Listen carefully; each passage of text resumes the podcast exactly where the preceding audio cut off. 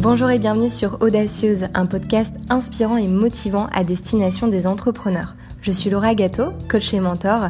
J'accompagne les entrepreneurs ambitieux et déterminés à développer leur entreprise selon leurs propres règles.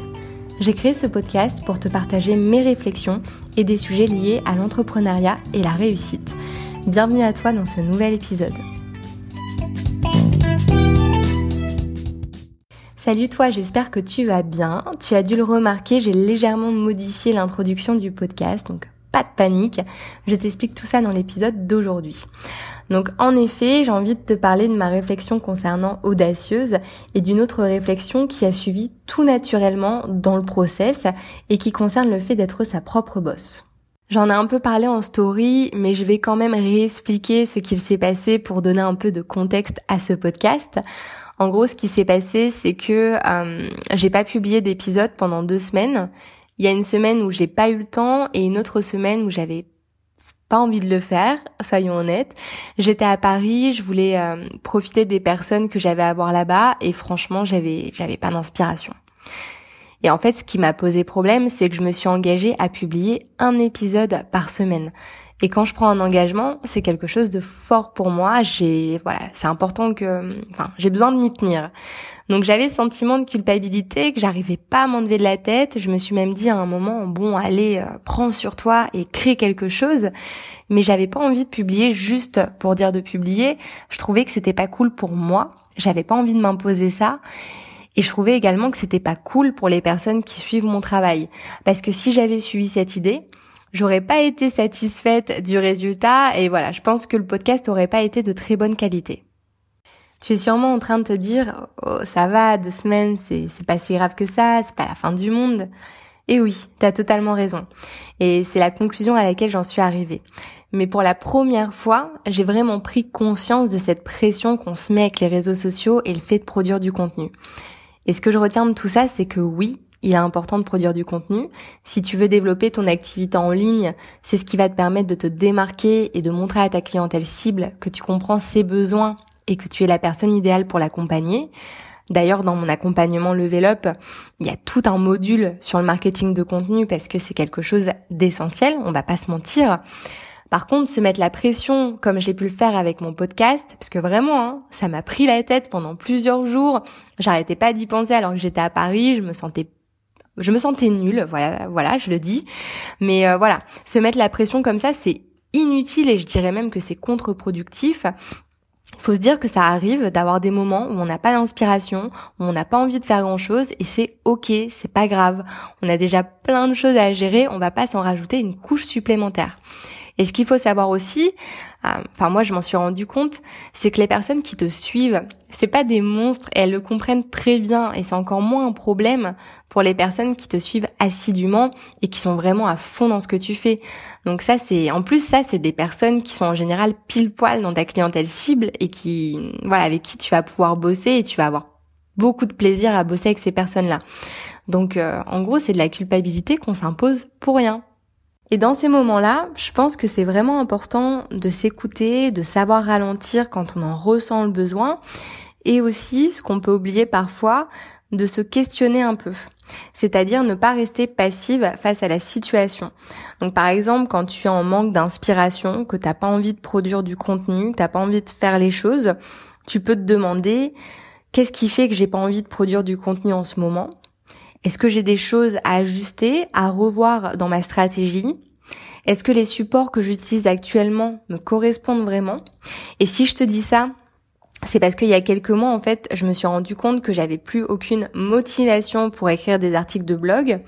Je l'explique dans mon dans le premier épisode d'Audacieux, c'était vraiment devenu euh, une corvée pour moi, vraiment une corvée. C'est j'y prenais aucun plaisir. Et en fait, je me suis rendu compte que le format blogging ne me correspondait pas parce que je cherche trop mes mots à l'écrit, c'est très compliqué pour moi. Et que le podcast, au contraire, serait plus adapté à mon fonctionnement et à comment j'aime faire les choses. Donc, euh, tout naturellement, j'ai euh, j'ai décidé de bifurquer sur euh, ce format de podcast et d'ailleurs c'est ce que je te disais plus haut, euh, enfin plus tôt, parce qu'on n'est pas à l'écrit. Les personnes qui apprécient ton travail, eh ben elles vont te suivre tout naturellement et elles vont pas aller questionner ce que tu fais. Donc ça, c'est toujours à avoir en tête. Et autre chose que tu peux te demander, c'est comment faire pour retrouver l'inspiration. Parce que pendant les deux semaines où je n'ai absolument rien fait, j'ai ressenti un grand besoin de consommer du contenu inspirant. Donc des livres, des podcasts, des articles de blog, des vidéos sur YouTube. Franchement, je me sentais vraiment vide de l'intérieur. J'avais l'impression de n'avoir plus rien à partager. Et donc, euh, me remettre à consommer ces choses-là qui m'inspirent au quotidien, ça m'a fait un bien fou. Faut que je me rends compte en fait que je suis quelqu'un qui produit du contenu. Toi aussi, si tu m'écoutes et que tu as envie de développer ton activité en ligne, ça fait partie de ton taf en fait de produire du contenu. Si tu as envie de voilà, de te positionner en tant qu'experte, de montrer à ta cible que tu peux répondre à ses besoins, ça fait partie de ton taf. Et il faut pas oublier qu'aller puiser de l'inspiration autour de toi, bah ça fait partie aussi de tout le processus. Tu peux pas être une machine à contenu euh, comme ça, à produire tout le temps dans le flux. Ça arrive à certaines personnes, mais c'est pas le cas pour tout le monde et il faut pas culpabiliser. Et moi, en fait, je me suis rendu compte que euh, aller puiser l'inspiration, me poser pour dire je vais lire cet article, je vais écouter ce podcast, je vais regarder cette vidéo. Et eh ben c'est quelque chose que je faisais plus parce que j'avais peur de perdre mon temps ou de le gaspiller inutilement. Et en fait, non, c'est très important. Donc si tu penses ça aussi, que c'est une perte de temps, mais que malgré tout tu en ressens le besoin, bah, enlève-toi tout ça de la tête et prends-toi des moments, enfin n'hésite pas, c'est jamais du temps de gaspiller, tu en as besoin.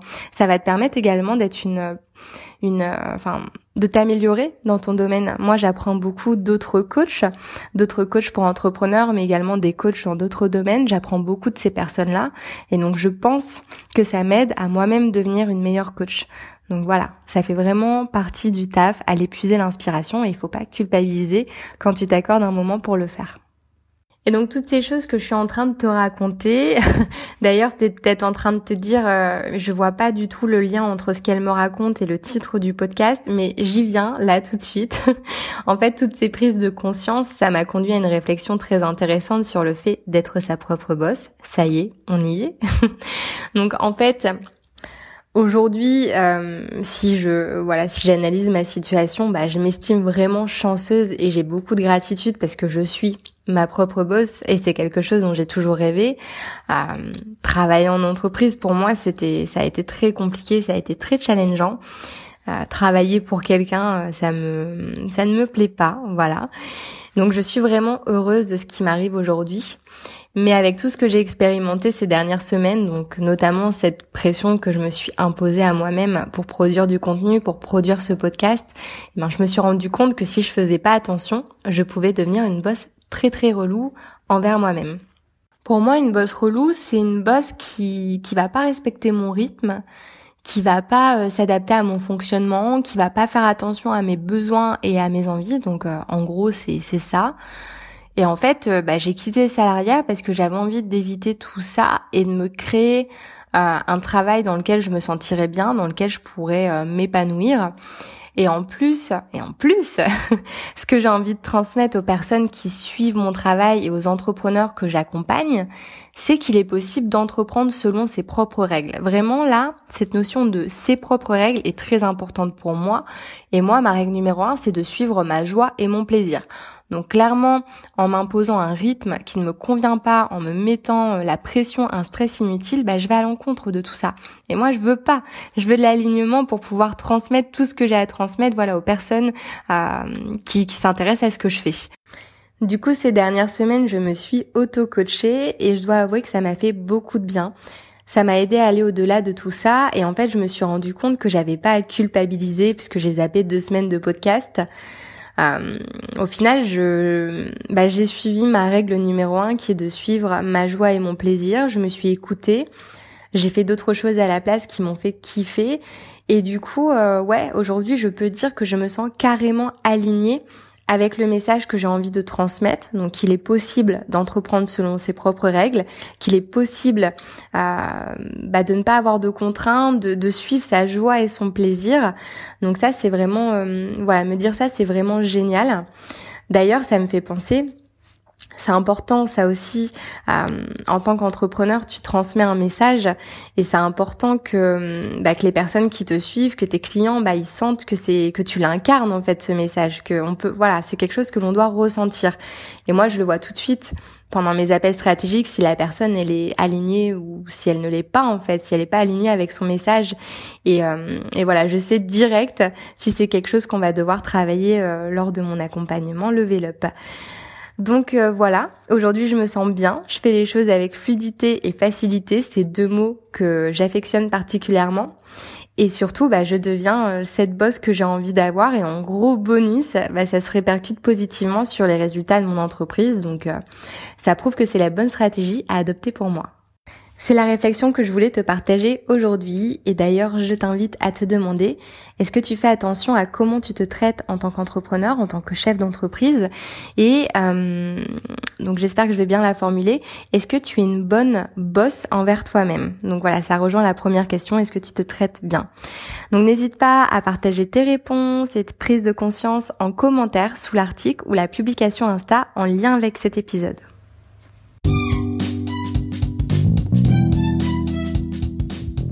Un grand merci à toi pour ton écoute. Les notes de cet épisode sont disponibles sur mon site lauragato.fr. Si tu aimes Audacieuse, tu peux soutenir le podcast en me laissant ton avis sur Apple Podcast accompagné de 5 jolies étoiles. Je t'en remercie d'avance. Pour info, Audacieuse, c'est pas seulement un podcast, c'est aussi un groupe privé Facebook. Pour nous rejoindre, le lien est disponible dans la bio de mon compte Instagram, gâteau-du-bas Laura.